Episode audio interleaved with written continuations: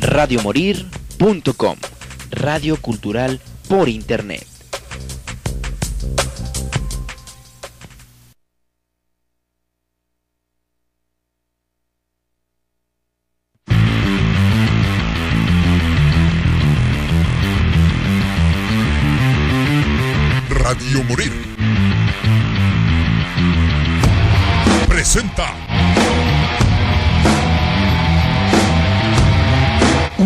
Donde se fusiona la música con controversia, la diversión y la barra libre.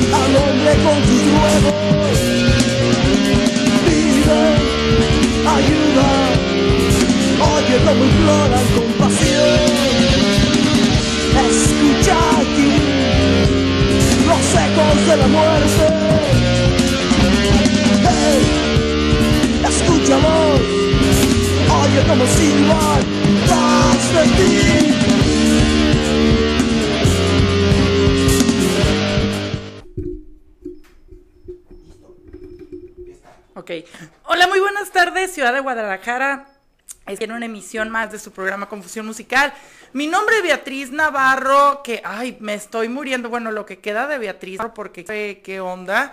Pero pues bueno, eh, tenemos invitado el día de hoy, eh, venimos corriendo porque la verdad es de que veo este clima. Guadalajara bien ahí que enero loco y marzo hemos perdido a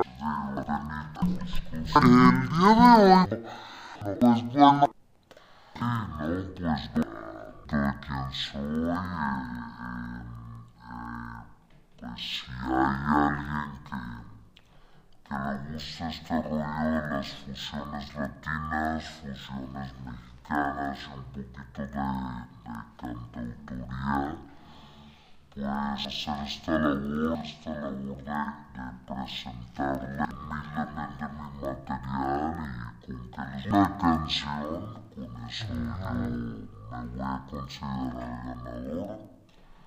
Y bueno, pues aquí estamos además de pues para hacer comunidad. Oye, pues, ¿cómo te va en el ámbito musical? Porque ahorita mismo sabemos que con las redes sociales, pues esto juega a favor y en contra, ¿no? Porque así como está tu proyecto, hay muchísimos proyectos y de repente es complicado llegar al segmento que estamos buscando, ¿no? O sea, digo, no solamente ustedes como músicos, sino cualquier área, cualquier creador de contenido de repente Sí, eh, los algoritmos de las redes son medio extrañas y a veces en lugar de beneficiar, pues también afectan, ¿no? Pero a ti, ¿cómo te ha ido en este ámbito? Estoy luchando. Yo creo que como cualquier artista independiente que está en mi posición, sí tenemos pros, tenemos contras y creo que el contra más fuerte es que no entendemos nuestro proyecto, no entendemos a nuestra audiencia y tenemos un montón de errores de gestión, promoción y difusión. Ahora, no es que yo sea el, el- el maestro andando en gestión, promoción y difusión, pero estoy en el proceso de entender mis errores que he tenido en el pasado para de alguna manera eh, evitar cometer esos errores de principiante lo más posible. Y de todas maneras, uno siendo ya no principiante, cono- comete varios errores de gestión, promoción y difusión. Pero eh, tengo un amigo, un, gran amigo que es el que me hace los videos musicales, que excelentes producciones que hace. Saludos, Rafa. Y pues él siempre convence con esta frase: uno es mejor que cero, siempre. Entonces, de alguna manera, el, no saber de emoción y difusión, em, uno trata de darle guerra a esta situación con esta frase: uno es mejor que cero.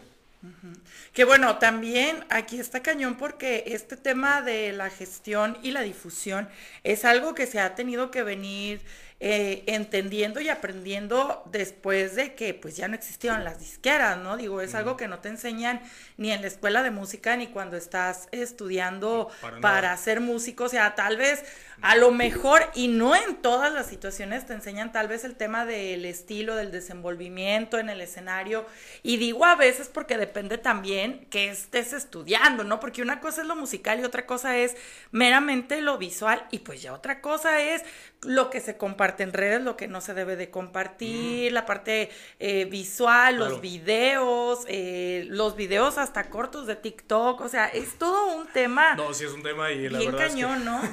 sí estamos un poco eh, desactualizados y un poquito como tratan, tratando de Primero, de, mantener una congruencia también, ahorita que tocabas el tema de qué cosas compartir, qué cosas no, pues bueno, explorar la, congruencia que tienes tú dentro de tu personaje, dentro de tu proyecto y un poco tal vez, eh, si, si, tu proyecto no eres tú, hay que disociar un poco la persona que tú eres en, eh, la, en la intimidad y la persona o el personaje que es tu proyecto. Entonces, primeramente por ahí entender Em, entender claramente tu proyecto, a quién le estás hablando, cómo es que estás hablando y qué es lo que estás contando para con, conforme a eso desarrollar una congruencia y que generes contenido que sea congruente con lo que es tu personaje o tu proyecto, ¿no? Que creo que es de las cosas, se dice fácil, pero ha sido, vaya, de las cosas más complicadas de entender. Claro, que bueno, eh, realmente ahorita hasta los medios eh, masivos de comunicación, cuando se disparó el tema de la pandemia, se tuvieron que hacer al lado digital, ¿no? Realmente yo creo que de aquí también mucho el despunte de plataformas como TikTok que no existen de 3, 4 años para acá, sino que ya tenían muchísimo más tiempo, pero cuando comienza la pandemia pues buscamos eh, diferentes formas de estar como actualizados y pues realmente eh, encontramos ahora sí que estas, estas herramientas pero, pues, a final de cuentas, nosotros, bueno, ¿cuántos años tienes tú para empezar? Yo tengo 35 años. 35 años, digo, no, eh, no eres de la generación que nació con el celular, no, pero tampoco eres de los que salió con el celular y en la mano, con la tablet, ¿no? De hecho, eh, tal vez tenemos más o menos la misma edad tú y yo, digo, por lo que puedo ver, y este, estamos de acuerdo que nos, nos tocó el paso de lo análogo a lo digital. Exactamente. Yo, por ejemplo, eh, los primeros celulares iban apareciendo cuando yo estaba en la preparatoria y era los cacahuatitos. Los Motorola, ¿no? Los Motorola, los Nokia, ¿no? Los, Nokia, eso que, que, que podrías estrellárselo a quien tú quisieras si el Nokia seguía vivo y era, era totalmente digital con la pantallita gris. Eh, me atrevo a decir que tú y yo pasamos por ese proceso de, desde el Betamax hasta lo que es ahorita pues el smartphone, ¿no? O sea, somos esa generación que de alguna manera cubrió el fin de una época y el principio de otra. Digo, pero también ha sido un aprendizaje no solamente de nosotros, a lo mejor como músico, gente que está en los medios, sino también eh, de muchas generaciones que vienen atrás de nosotros, que realmente es complicado ahora el tema del marketing con todo esto de las redes sociales, porque los algoritmos, así como te pueden beneficiar, también te pueden afectar, ¿no? Sí, bueno, de alguna manera lo que a mí me han dicho tanto del algoritmo, no es tanto que el algoritmo, el algoritmo busque premiarte o castigarte o no, el algoritmo simplemente pues es un, es un, justamente es eso, es un algoritmo que de alguna forma detecta lo que es popular, lo que está consumiendo la gente y, lo que no está consumiendo la gente nos guste o no. Y vaya que si lo vemos de ese lado, va a haber gente beneficiada y gente afectada. Y claro que si yo me pongo en ese lugar, pues claro que por el contenido que yo hago, posiblemente yo me vea más afectado o, o que beneficiado en ciertas ocasiones respecto al contenido al cual yo estoy apelando y estoy profesando, ¿no? Esto es algo de lo que comentabas anteriormente porque también es qué tanto vas a compartir de tu vida tú como Enrique sin la H en su vida personal Exacto. y como Enrique H en su personaje público, sí, ¿no? Tienes toda la razón, claro, porque bueno, la gente se da cuenta, yo creo, o, o lo sabe, o si no, más bien, lo sabe, pero, pero a veces no lo entiende o, o- o no, lo, o no lo acepta, que bueno, el artista lleva una vida personal y como cualquier ser humano puede tener a lo mejor cierto tipo de conductas que son de ser humano. Simplemente, no estamos hablando, ahora, no estoy hablando para nada de acciones que, que podemos considerar nosotros reprobables o deplo- deplorables, no, pero simplemente los artistas eh, somos buenos creando un contenido o haciendo arte que de alguna manera pueda ayudar a inspirar a ciertas personas, pero también tenemos esta parte tan humana, llena de defectos, llena de impurezas, llena de blanco, de claroscuros. Y sobre todo de opiniones, ¿no? Exacto. Que desgraciadamente que cuando eres alguien público Ah, tienes uf. que cuidar muchísimo lo olvídate, que uno dice, ¿no? olvídate, sí, exactamente, sí. Eh, está- eh, estás metiendo, Betty, estás metiendo el dedo en la llaga desde que llegué y me senté en esta mesa. Así, órale. Tiro tras tiro tras tiro y gancho, pero, pero está bien, es, un- es una eh, conversación que muy pocas veces, en, en muy pocos medios tengo la oportunidad de, ten- de tener y me apasiona también este tipo de conversaciones. ¿Cómo es que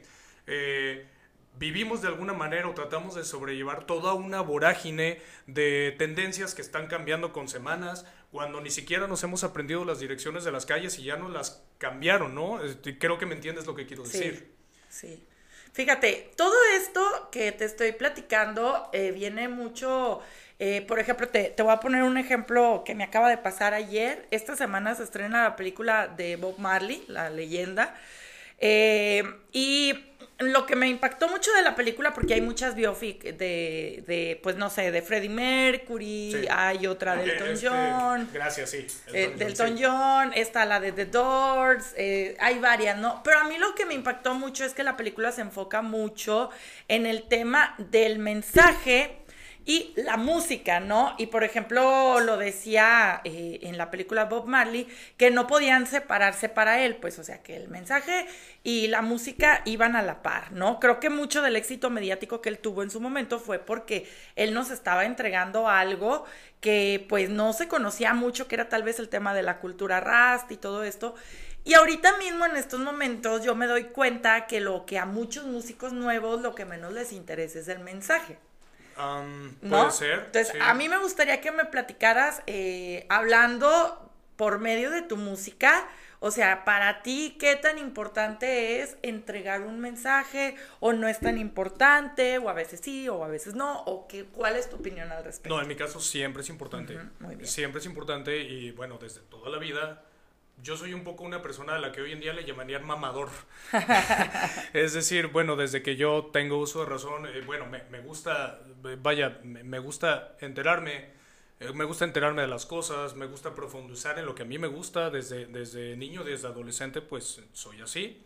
Y bueno, realmente para mí el mensaje sí es parte importante de hacer contenido que está rayando en el arte, ¿no? Ahora también el debate de toda la vida, ¿no? Si considero mi contenido artístico o, o- o es un producto, pues es que realmente creo que tiene parte de los dos. O sea, el que, el que tenga un mensaje que apele a la profundidad eh, del ser humano, y no es que yo sea un humano muy, muy erudito ni mucho menos, pero trato de, de dejar un mensaje como apelando a tres, yo le escribo a tres entidades, corazón, hígado y cerebro. Y creo que con eso explico eh, mucho de lo que van mis canciones y mucho de cómo, cómo es que se sienten mis canciones. Y desde esa esfera yo considero que, que pues no está peleado el que haga un producto más o menos comercial con meterle tintes artísticos desde el lado creativo musical, desde el lado de producción musical y también desde el lado lírico. Entonces, yo cuando menos hago lo posible por balancear mis canciones y mi contenido que, que tengan que lo puedas apreciar y, y cualquier persona posiblemente pueda se le pueda pegar este tipo de canciones pero al mismo tiempo también explorar un poquito el lado artístico desde la lírica y desde lo compositivo musical Bueno, pero obviamente Lo para intento. esto tú tuviste eh, al- a- ahora sí que cierta formación, porque también eh, otra de las cosas que ahorita se está, ay, no es que hay tantas cosas que a mí me molestan en estos momentos. sácalo todo El ámbito sácalo musical. todo, sí, claro. Que por todo. ejemplo, en una entrevista le acaban, eh, le preguntaban a Sting que qué onda con, con las, la estructura de las canciones, ¿no? Ajá, Obviamente bien. tú previamente y me encanta Stinger que Sí, a mí también. que lo mencioné sí Tuviste una formación en la cual, eh, además de lo musical, lo lírico y todo esto, pues también pudiste ver la estructura de, la, de las canciones, ¿no? Y desde de las líricas también. Y de eh, las líricas. Sí, desde estructuras poéticas, por ejemplo, las formas de pensamiento, eh, que, que las formas retóricas, se les llama figuras retóricas. De alguna manera también este, cobran factura un poquito en el contenido que yo hago y pues sí, eh, como lo dices, tengo cierta preparación. No soy un erudito, para nada, ojalá lo fuera, pero sí tengo cierta preparación de alguna, con la que de alguna manera me defiendo. ¿Por qué el punto? Porque a mí me parece importante porque precisamente ahorita con toda la tecnología, digo, por ejemplo, yo el otro día tenía un debate con, con una persona que me decía que no sé quién de reggaetón cantaba. Y yo le dije, Hay uno es que solo. está, un- le di- pero la persona que me dijo, yo, le, yo le dije, para mí el que canta es Romeo Santos, no sé, Ah, ok. tal vez, ¿no? Pero no es reggaetón, es más bachata. bachata, ajá. Que, te- que tendrá sus reggaetones. Sí, que ¿no? tiene Pero sus él- él reggaetones. es bachatero. Exactamente. Y realmente como cantante no es nada malo, está bien Y aparte colocado. su tesitura está muy bonita, tiene una, una tesitura muy padre, ¿no? Pero me comentaba alguien así X y Ajá, yo le dije. Lo que tú no te das cuenta en el que en el es que en el proceso de producción a esta persona le meten autotune. Claro, Le digo, entonces, ¿y qué es eso? Me pregunta, le digo, pues es que eso lo va a afinar aunque cante del nabo. Ok, va, eh, ya me estás diciendo mucho cuando, cuando esta persona te digo, ¿qué es autotune? Es que no tienen ni idea. Digo, no, no está mal, no está mal, ¿no? No está mal, todos ignoramos cosas, pero vaya, entiendo desde dónde te dijo que cierto reggaetonero cantaba bien cuando esta persona no sabe o no conoce lo que es un autotune. Ajá. Yo sé que muchas personas no lo conocen, pero también ese es el, costo y ese es el precio de hablar desde la ignorancia, ¿no?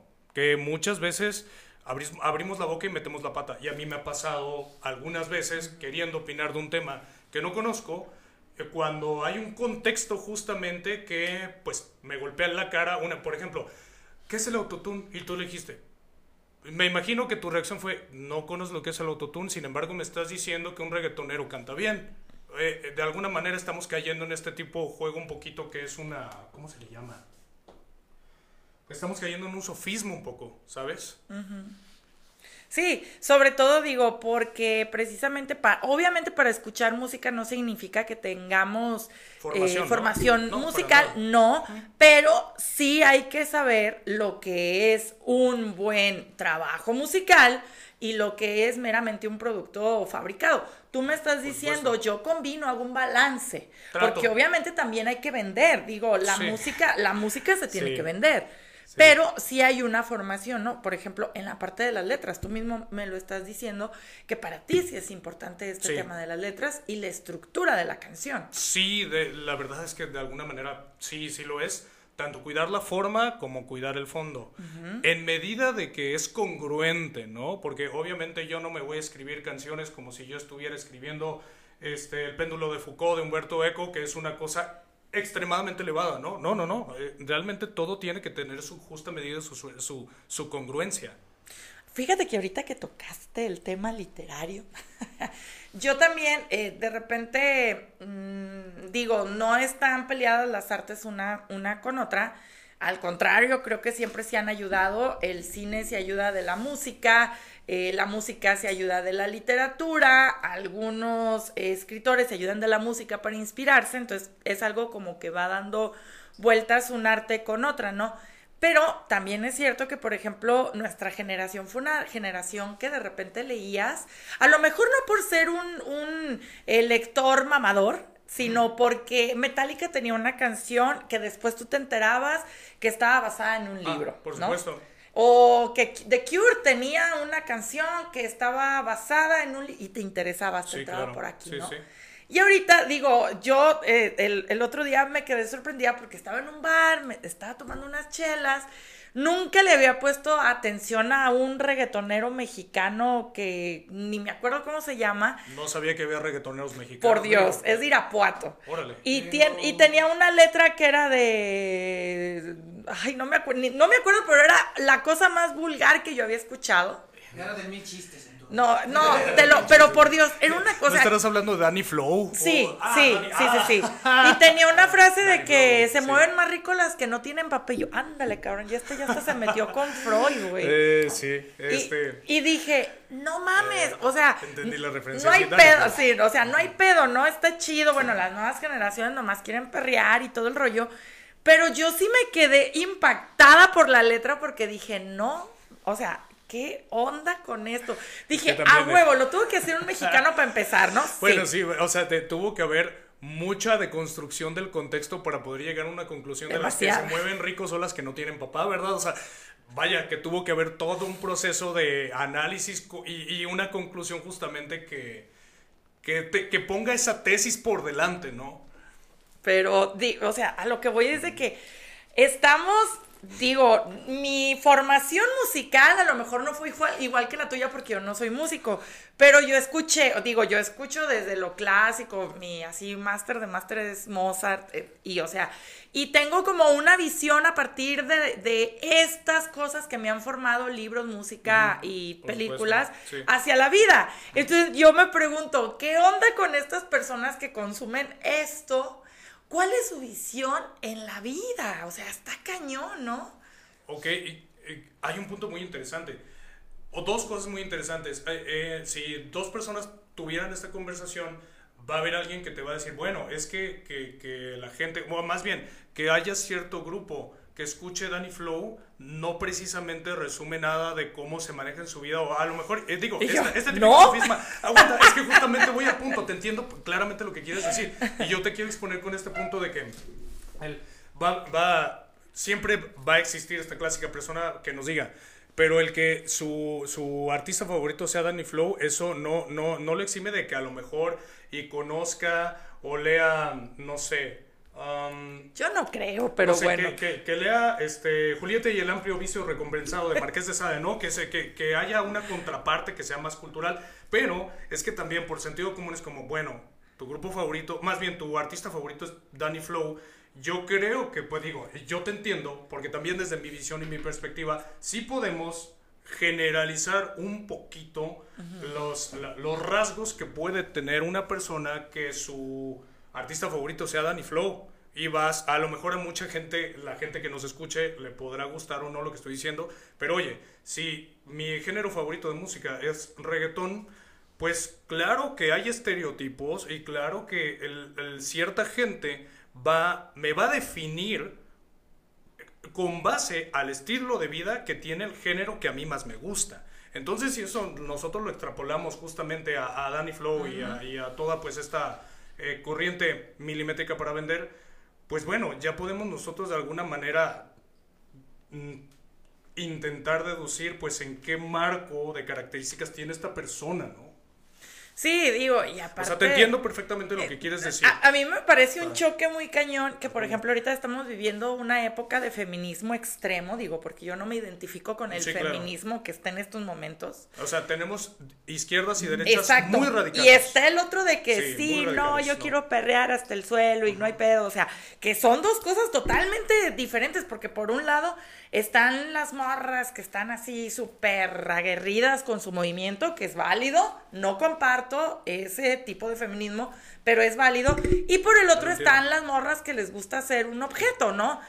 Y- Otra cosa, también están las dos partes al mismo tiempo. Está, está esa feminista radical, que le gusta el perro súper intenso. y Eso sí existe- está muy cabrón, No, ¿no? existe. Sí existe. Sí existe y es real. Es real.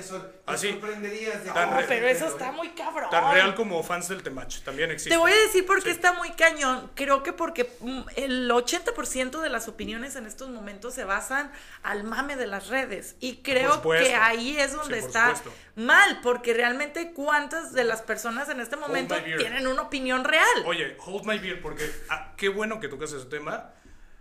Yo no soy, yo no tengo ninguna autoridad para dar consejos, pero el único consejo que sí quisiera dar es que no sigan cuentas de mujeres ni de hombres de alto valor. Búsquense un buen terapeuta certificado y dejen de escuchar a esa gente, porque esta, esta gente realmente está haciendo muchísimo daño. Estos influencers de TikTok que se creen psicólogos sin ser psicólogos y que te dan consejos de, de cómo deberías de vivir tu vida conforme una visión reduccionista de la realidad. O sea, oye, no escuchen hombres ni mujeres de alto valor. Sería el único, nadie me lo pidió, pero sería el único consejo que yo sí quisiera dar. No escuchen a esa gente, búsquense un buen terapeuta. Hay buenos. Búsquense un buen médico y un buen terapeuta, no necesitan más. U- utilicen las redes para divertirse, pero no utilicemos las redes para... para, para Como forma- religión, No, y es que es la nueva religión, ¿no? Realmente... son la nueva religión, las redes. Entonces Sí, hay que tener muchísimo cuidado y muchísimo criterio porque estas opiniones radicales contrapuestas de izquierdas y de derechas son más peligrosas que beneficiosas, realmente. Exactamente, digo, eh, a uno a lo mejor ya no le pueden hacer tanto daño porque nosotros ya somos adultos, ya estamos curtidos, ya tenemos nuestra ideología. Pero también estuvimos, a lo mejor no, no, o sea, nosotros también estuvimos de alguna manera igual de vulnerables, a lo mejor no con redes sociales, pero tal vez con otra cosa. Con la televisión, Sí, nuestro, nuestro mame era la televisión, y las novelas, ¿no? No Por sé supuesto, si, si las recuerdas. Exactamente, entonces de alguna manera tal vez pudimos, gracias a criterio, gracias a formación o gracias a estudio o gracias a privilegio, pudimos de alguna manera darnos cuenta y como tomarlo por lo que es, que es para entretener. O sea, Exacto. yo por ejemplo, yo si voy a un show de comedia, eh, a mí me encanta la comedia, por, por cierto, y me, y me gustan comediantes muy subidos de tono y muy cuestionables, pero ojo, que a mí me gusta la comedia para entretenerme no quiere decir que yo sea ese tipo de persona que te va a insultar en la calle o que va a hacer chistes sobre tu persona porque no soy comediante. A mí me gusta Es que me, te eso me entretiene, entretenga, me entretiene nada más. Pero sería tonto que yo relacionara la vida misma con los chistes de un comediante. Eso se le llama no tener criterio. ¿Qué es el criterio? exacto, Justamente, el criterio exacto. es dividir y es de... Hoy, hoy en Discernir, día, ¿no? hoy en día que está en boga la palabra de construcción, el criterio es de construir las cosas, al final de cuentas, que cada cosa tiene su propio lugar y nada entre esas cosas se va a estar combinando o estar tocando, porque es ahí donde se pierde el sentido y se pierde el criterio. O sea, si para pronto yo creo que contigo o con Felipe puedo hacer cierto tipo de comentarios como si yo fuera comediante, ahí el que está mal soy yo.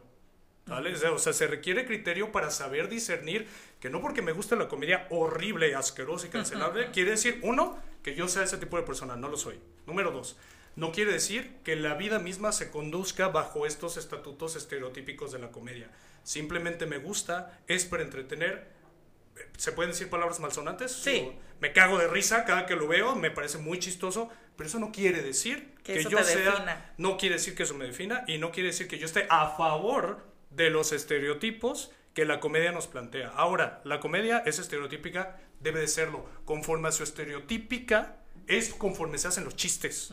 Por eso existe la comedia. No existe la comedia que no sea estereotipante. No existe y no hay manera de que no exista. Porque justamente deviene y de parte de ahí. ¿Por qué te digo todo esto de la comedia? Porque estamos, a final de cuentas, abordando algo que se llama criterio. Y se llama saber de construir y que cada cosa tenga su propio lugar. Exactamente, y precisamente esto es algo que nos ayuda en todos los aspectos de nuestra vida, el tener un criterio, ¿no? Porque también volvemos a lo mismo de separar la parte personal de la profesional, de nuestros gustos, con lo que vamos a opinar o con lo que vamos a compartir, sobre todo cuando eres una persona pública, cuando eres un músico, cuando eres un influencer, cuando eres un youtuber, es importante saber, ¿no? Porque digo, yo puedo tener 8500 opiniones al respecto de cualquier tema, pero no puedo darlas porque a lo mejor mis seguidores van a creer que esa es la pura verdad. Claro, eh, creo que no- nos estamos proyectando mucho, ¿verdad? O sea, realmente te... I feel you. I feel you, Beatriz, sí. Eh, totalmente de acuerdo contigo. Pero pues bueno, eh, acerca de tu música, que bueno, ya vamos a entrar Sí, ahorita ya. en terrenos más amables ya para Ya dejarte descansar. mira, ya nos enojamos, eh, ya nos enojamos. ya ah, nos sí. catarsizamos. Exactamente. Eh, pues a ver, eh, ¿qué onda? ¿Qué hay para Enrique H en este inicio de año? Que pues bueno, a pesar de todo lo que estuvimos platicando, también está la parte buena que es el precisamente llegar a partes donde antes no se podía llegar por medio de las redes sociales. Por supuesto. ¿no? Entonces, ¿qué hay eh, de planes para este 2024 con tu proyecto? Pues mira, sucede que, bueno, tengo que contextualizar un poco. Eh, yo soy un artista que hace eh, fusión de pop de cantautor con géneros folclóricos y de músicas latinas. No soy un fol- folclorista, pero lo he estudiado y me gusta. Realmente me di cuenta en el 2017 que me gustaba mucho esa fusión. Y soy un. Si mi género lo puedes un poquito etiquetar en algo que a mí no me molesta que me etiqueten para nada. em, sería como indie pop o pop independiente con tendencias de cantautor, es lo que yo hago. Y bueno, respondiendo ahora sí puntualmente a los planes, yo en el 2021 eh, comencé a lanzar mi segunda producción audiovisual que se llama Canciones de Madrugada y uno de mis planes es terminarlo ya en este año. Van a ser seis capítulos, donde el, el, año pasado, en diciembre, se lanzó el capítulo número 4 de Canciones de Madrugada. Van a ser seis canciones sencillo a sencillo, pero están, es conceptual, están relacionadas la una con la otra. Ah, qué chido. Entonces, son sencillos, pero al mismo tiempo va a ser un pequeño álbum. Va a ser, va a ser un EP y uno de mis planes es terminar en este año eh, canciones de madrugada para comenzar con algo nuevo, una nueva producción. Tengo muchas ganas de hacer una canción temática sobre Pedro Páramo, sobre el, sobre el libro de Pedro Páramo. Ah, bueno, otra cosa, eh, lo que me lleva también a los planes. Cada, cada día de muertos yo tengo la costumbre de, de, trabajar en una canción dedicada a este día que es mi día favorito de toda la vida desde que yo estoy chiquitito. Y ya llevo dos canciones temáticas del Día de Muertos lanzadas y quiero lanzar una tercera canción temática inspirada justamente en Juan Rulfo y en, en, en, su libro Pedro Páramo. Entonces serían de los planes que quiero ejecutar en este año. Ay, qué padre. La verdad es de que eh, está muy chido y creo que también todo el trabajo que él realizó que te esté inspirando para hacer música al respecto, pues me parece muy interesante, ¿no? Claro, no, bueno, el trabajo de alguna manera que hizo Juan Rulfo justamente con Pedro Páramo y el Llano en Llamas, hay un montón de referencias en el cine actual, hay un montón de referencias en el cómic actual y pues los que de alguna manera conocemos a Juan Rulfo detectamos esas, esas referencias. Esas Ahora, yo no sé si estas referencias sean intencionales o no lo sean, pero... Eh, por ejemplo, Coco tiene muchísimas referencias a Juan Rulfo y Ah, tiene sí. muchas referencias a Pedro Páramo, muchísimo. Y estamos hablando de Coco, una película que, que la rompió en el momento que salió, tú sabes. ¿no? Yo dije, ¿cómo es posible que un estudio gringo haya hecho una película del Día del Mu- de Muertos cuando, o sea, po- podría haberle hecho cualquier director mexicano? Pero Claro, digo, bueno. obviamente con sus detalles de fidelidades y al mismo tiempo no, pero que realmente, o sea, realmente resignificaron El eh, Día de el Muertos. lo resignificaron y eso es, también es, es una herramienta de deconstrucción artística muy válida, la resignificación, claro. Sí, y digo, mostrarla a, a gran parte del mundo porque yo también recuerdo que de repente eh, estuvo como haciendo mucho ruido el Halloween y luego empezaron a prohibir en las escuelas el Halloween y nos empezaron a meter el Día de Muertos. Pero el Día de Muertos había estado olvidado muchísimo tiempo también, ¿no? Se- de- puede ser, bueno, de donde yo vengo, bueno, lo que pasa es que yo, yo llevo 17 años viviendo aquí en Guadalajara, yo soy hidalguense, y en Hidalgo hay una muy bonita cultura también del Día de Muertos, lo hay, y, y es algo que al menos a mí no me es ajeno. Ahora, si yo celebraba o no Halloween, toda mi vida lo he celebrado, porque a mí me gustan las dos cosas Sí, por igual, ¿no? O sea, tanto el Halloween como el Día de Muertos, they rock, los dos, o sea, ¿sabes? A mí me fascinan los dos y no, cada uno también tiene su propio valor artístico y cultural. O sea, si nos vamos al Halloween, el Halloween viene del Samhain celta, de ahí viene todo. Entonces, eh, para las personas que dicen que el Halloween no es cultura, no, sí lo es. Tiene un origen y tiene unas raíces también. Claro, nomás que en los noventas todo era satánico. No el si pánico acuerdas. satánico. sí. Todo, todo en los noventas fue satánico, los pitufos, Gloria Pokémon, Trevi, Pokémon, Pokémon, Goku, todo, todo. el sí, el. ACDG, si ponías Sí, no. todos los discos al revés salían cosas ahí que vive el diablo y no sé cuántas cosas. Mm, No, realmente. y digo, eh, sa- ¿sabes también qué pasó? Que, que la, la gente que se, que se le imputaba de eso, pues nunca lo desmintió. Y no lo desmintió por cuestiones de mercadotecnia. Claro, lo no lo mercadotecnia. Oye, presentaciones próximas, ¿dónde vamos a poderte ver en vivo? Em, estoy gestionando algo para marzo y para abril.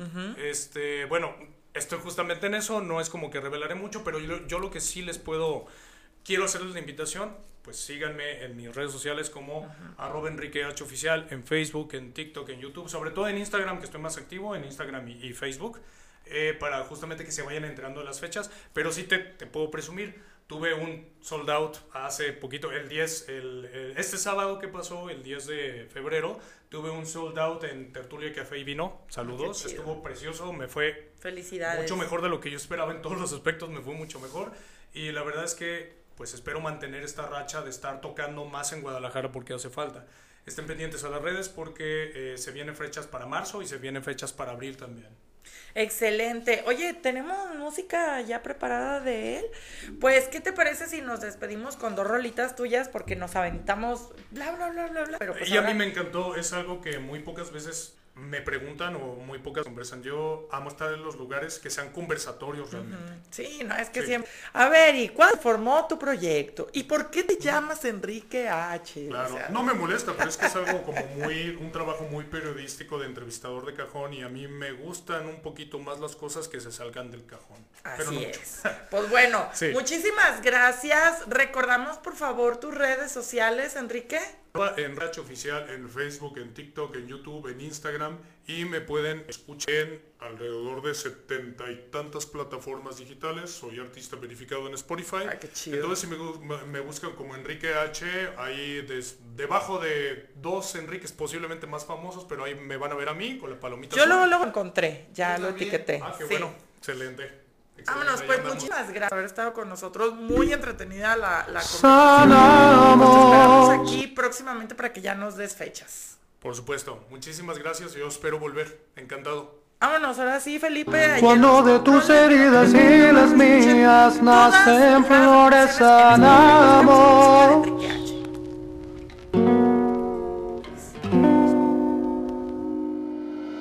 No, vez no haya sonrisa que yo pueda poner en tu boca, pero sí puedo decir que aunque no calce tus zapatos hay una costilla dentro de mi carne que está tan rota como tú ahora.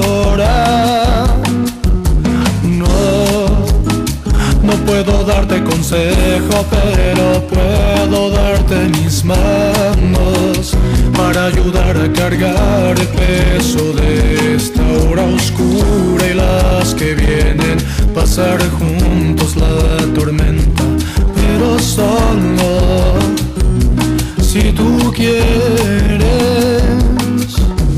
Y si necesitas escapar para poder gritar a solas esa rabia, nadie aquí te va a juzgar.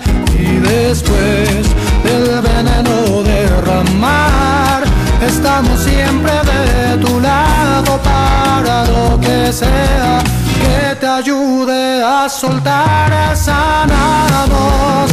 Cuando de tus heridas y las mías nacen flores, sanamos. Cuando en lugar de maldecir reconstruimos sanamos. Cuando aprendemos a dejar al viento los rencores pasados. Por lo que se nos ha quitado el dolor que nos han clavado. Sanamos.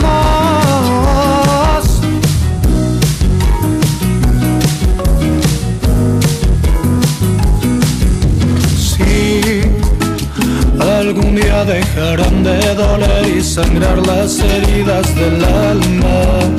Y es esa misma sangre la que mueve el pulso de nuestra conciencia pura para hacer brotar de las heridas nuevas rosas. Y sé que no termina de encajar, que a nuestra mente tan a siempre no le va a gustar, pero sé, por más que me pueda calar, hoy tengo una corazonada cada vez más fuerte que me dice que es verdad, sanamos. Cuando de tus heridas y las mías nacen flores, sanamos. Cuando en lugar de maldecir reconstruimos vidas, sanamos. Cuando aprendemos a dejar al viento los rencores pasados. Por lo que se nos ha quitado el dolor que nos han clavado. Sanamos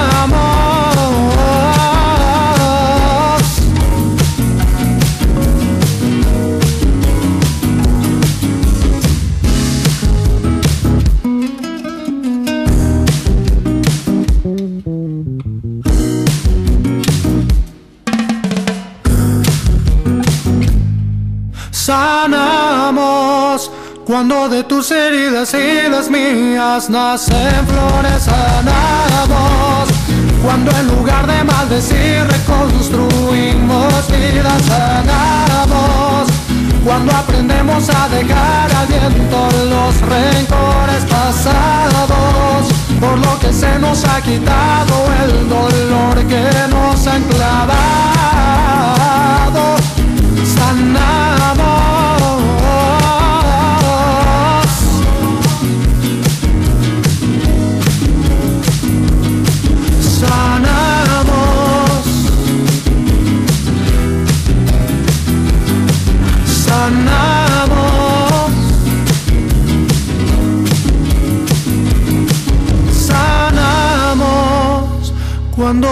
tus heridas y las mías nacen flores.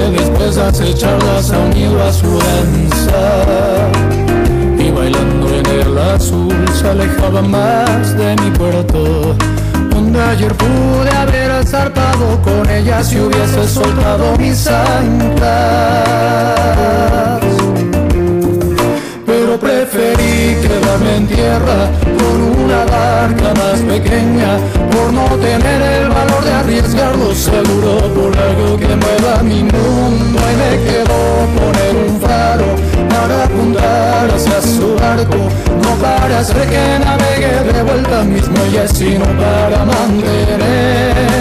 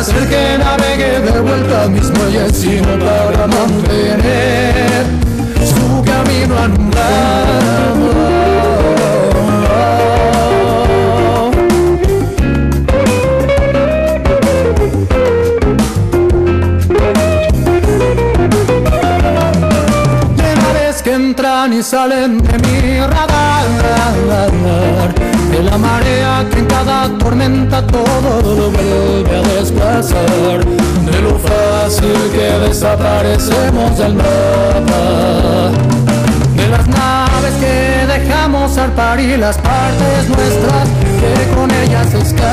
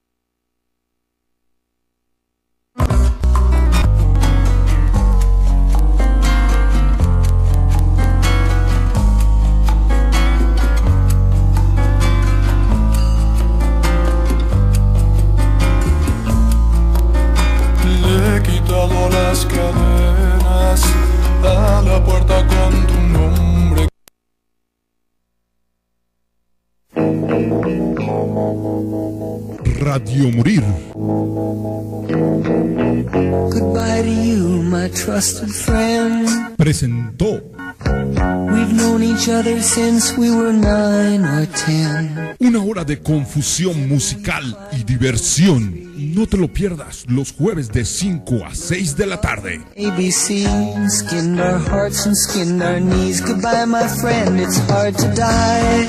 Confusion! Birds are singing in the sky.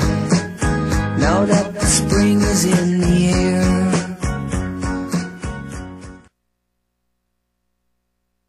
radiomorir.com